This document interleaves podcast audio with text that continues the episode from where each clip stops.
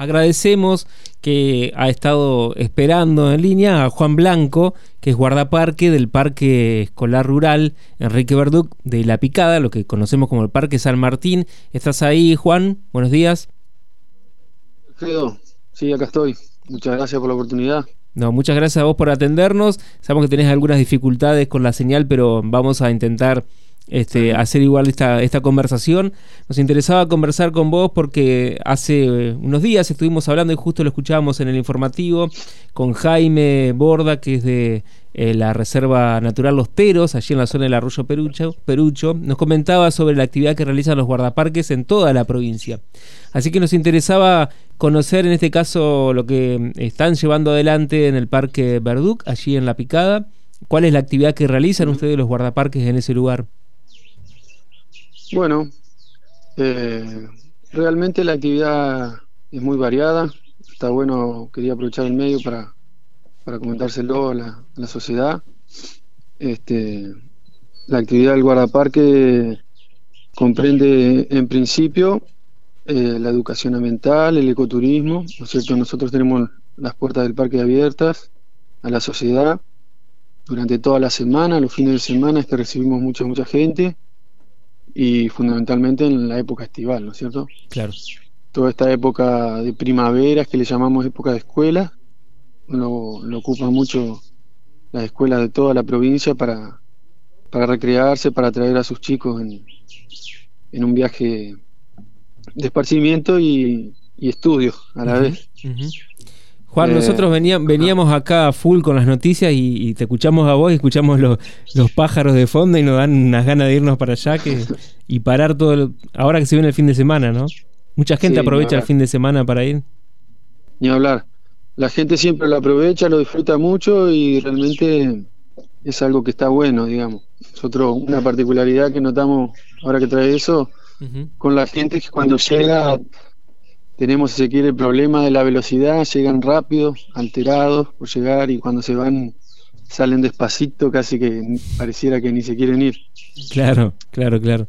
Y allí, eh, sí, sí, contanos. Eh, también es cierto que se realizan otro tipo de actividades, ¿no es cierto? Además de la, de la educación ambiental, por ejemplo, nosotros tenemos conformado acá en el parque una, una brigada para el combate de incendios forestales, ¿no es cierto? El personal de, de la División de Servicios Generales a la mañana se ha conformado como cuadrilla, está capacitada.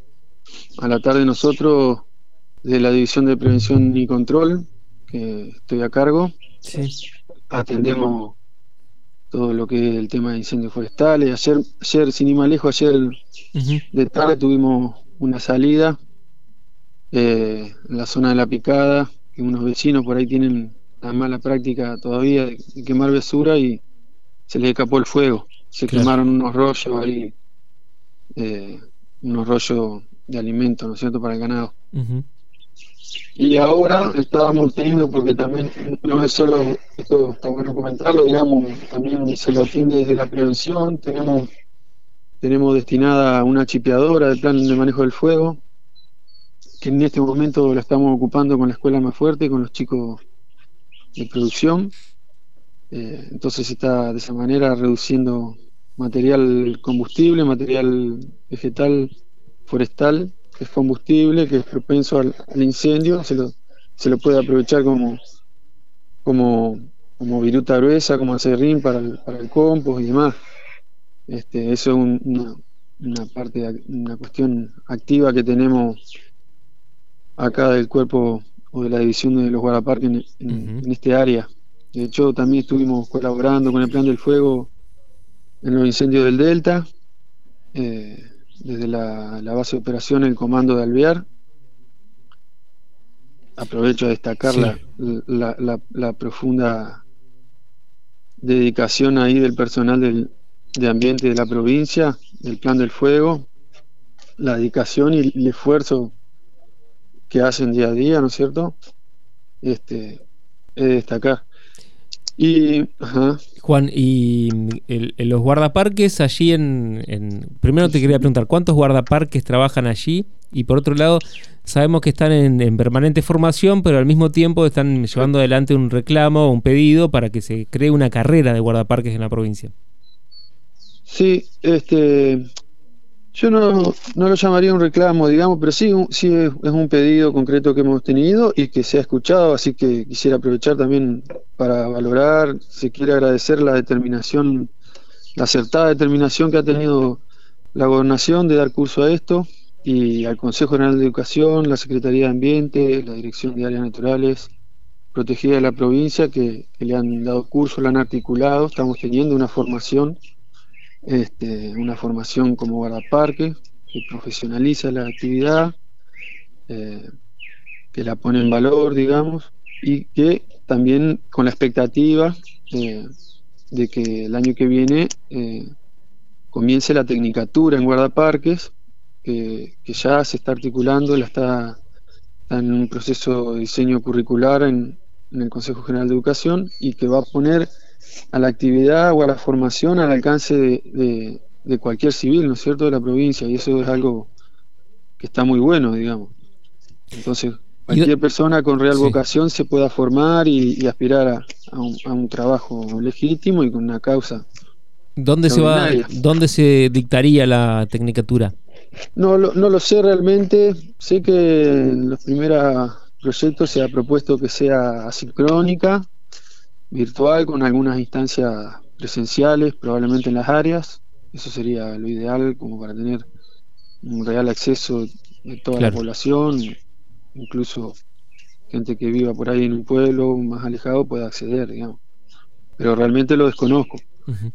Eh, en fin, eso, eso nos, tiene, nos tiene muy contentos y también es destacar la labor, ya que entramos en el, detalle, digamos, la labor legislativa que ha tenido en 2017 la provincia, sacó dos muy buenas leyes, la ley de áreas naturales protegidas y la ley de guardaparques en la provincia, 10.479 y 10.473 respectivamente. Sí.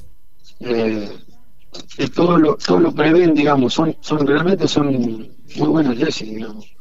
Este, digamos, por por la conservación ambiental, por la implementación de las áreas, pero desde, un, desde un, punto de vista, digamos, eh, muy, muy actual, muy novedoso, si se quiere, eh, hay una cuestión muy importante, es que está prevista la producción, inclusive dentro de las áreas, ¿no es cierto?, una producción agroecológica que pueda servir o pretender ser un modelo de producción, al menos dentro de, la, de las áreas como, como, como proyecto piloto, digamos, decir, se pueda implementar y que se pueda comprobar que realmente hay otras formas de producir, que no, que, que, velan por, por la protección de nuestros recursos, digamos, los recursos naturales, es algo que está que está, está muy bueno, digamos. Sí, hace falta, o, esto es una valoración personal, de, que, se, se, incluya o se dé parte también a las universidades, los, los, institutos de investigación con los que cuenta la provincia, ¿no es cierto? Son todas cosas, instituciones y personal que, que, existe, digamos, recurso humano en la provincia está. Sí. Así que estas dos, estas dos muy buenas leyes, digamos, nosotros le, le tenemos mucha expectativa con esto de la formación para que se puedan implementar. Claro. Y, de hecho la ley, la ley de Guanaparque también, que lo prevé, digamos, dentro de, la misión que es eh, custodiar los recursos naturales de la provincia, no solamente de las áreas, sino que en todo el ámbito de la provincia, es justamente eso, le, le, confiere al, guardaparque la responsabilidad y, la obligación o el deber de, de, actuar en todo el ámbito de la provincia, ¿no es cierto? Por, la, por, por la, el cumplimiento de las normas ambientales, eh, tanto la ley de áreas naturales, la de caza, la de pesca y la de protección de montes nativos. sí. Aquí Jorge te, Jorge te hace una pregunta. Que, iba a decir que, además eh, resguarda el trabajo de ustedes. Seguro. Sí. Seguro, sí. Eh, eh, ¿qué, animales se pueden encontrar o ver ¿viste? en estas cuestiones de safari fotográfico, digamos? lo que nos gusta a nosotros, lo que, no andamos seguido por ahí, allí en el parque. Y acá en el parque se puede apreciar todo un poco, todo un poco. Como ser mamífero, se pueden apreciar zorros, gatos de monte.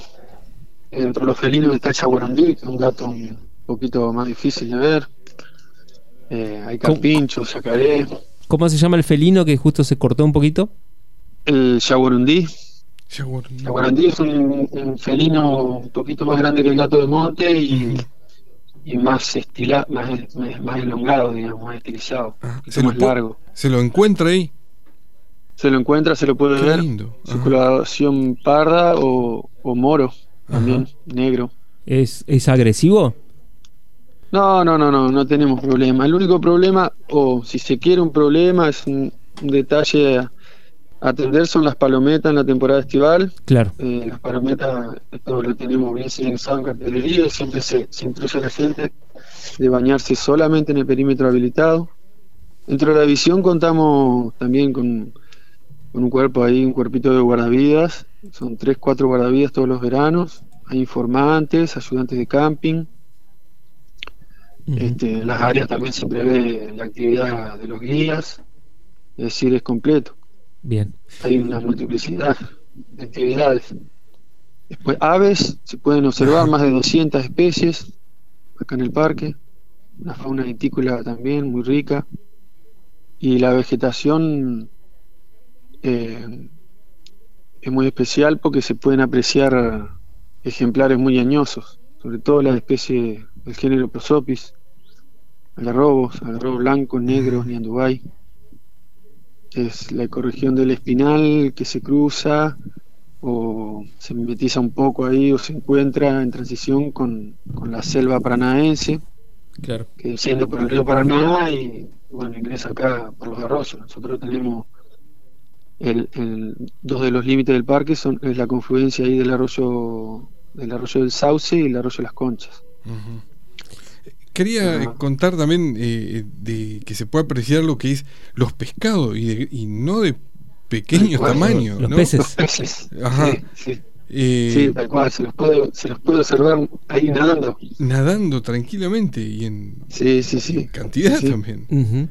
Realmente son vivencias muy, muy, muy enriquecedoras. Acá este parque tiene la particularidad de estar tan cerquita de la ciudad de Paraná y tener tantos años, digamos, ya por 1924 esto fue destinado a ser un área, ¿viste? Un área natural y protegida. Fue donado con, con esa intención. Eh, a, través del testamento de don Enrique Verdú, ¿no es cierto? Claro.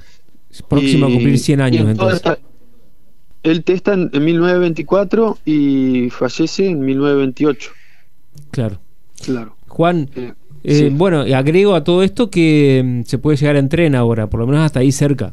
Exacto, sí, se puede llegar en tren, que en principio es fundamentalmente por el tema de la escuela. Acá funcionan tres instituciones escolares, así que el tren está teniendo una. Un, está llegando tres veces al día, digamos. ¿Va lleno siempre? ¿Va, va, ¿Lo usa la gente? Y está empezando a venir, sí, en principio hay gente que lo está usando. Eh, para disfrutar el viaje, digamos, para conocerlo, realmente ha llamado, pero... Creo que sale dos pesos, tres pesos. y, los estudiantes. Cinco pesos. Eh, Juan, bueno, se nos termina el tiempo del programa. Viejo, muchísimas gracias. Muchas gracias, y a disposición. Bueno, el pelo. Hasta luego. Juan Blanco, guardaparque del Parque Escolar Rural Enrique Verduc, de La Picada, lo que conocemos como el Parque San Martín, pasada por Radio Diputados. Las voces de los protagonistas en Radio Diputados.